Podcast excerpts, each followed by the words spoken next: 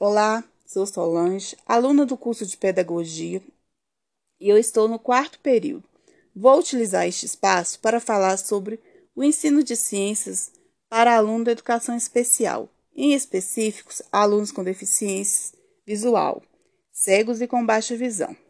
A educação inclusiva, ela vem sendo bastante discutida na atualidade. E para que de fato ela aconteça, é necessário que a sociedade Tome consciência e entenda que o aluno da inclusão está na escola não somente para socializar, mas também para aprender, pois a escola é um lugar de aprendizado. E quando falamos do ensino de ciências, sabemos que o uso de imagens,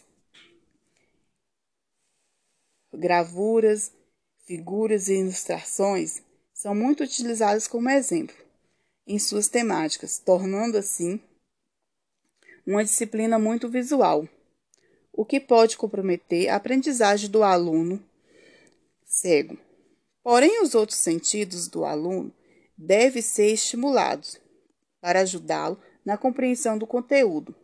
Então, cabe ao docente adaptar materiais para que o aluno não fique sem entender o que é ensinado em, em sala de aula. Existe também tecnologia assistiva favorável para auxiliar alunos e professor e deixar a aula ainda mais inclusiva. E o mais interessante é que existe um programa desenvolvido em uma universidade brasileira, totalmente gratuito, e foi desenvolvido para facilitar o acesso de pessoas com deficiência visual ao uso de computadores. E isso é muito bacana, pois ajuda muito esses alunos. O nome desse aplicativo é Dovox. Apesar de tudo, a educação inclusiva é um desafio, tanto para o aluno quanto para o professor, que muitas vezes na escola onde trabalha não existe recurso suficiente disponível para este aluno, ficando sobre a responsabilidade do professor que muitas vezes tira do próprio salário para atender às necessidades do aluno.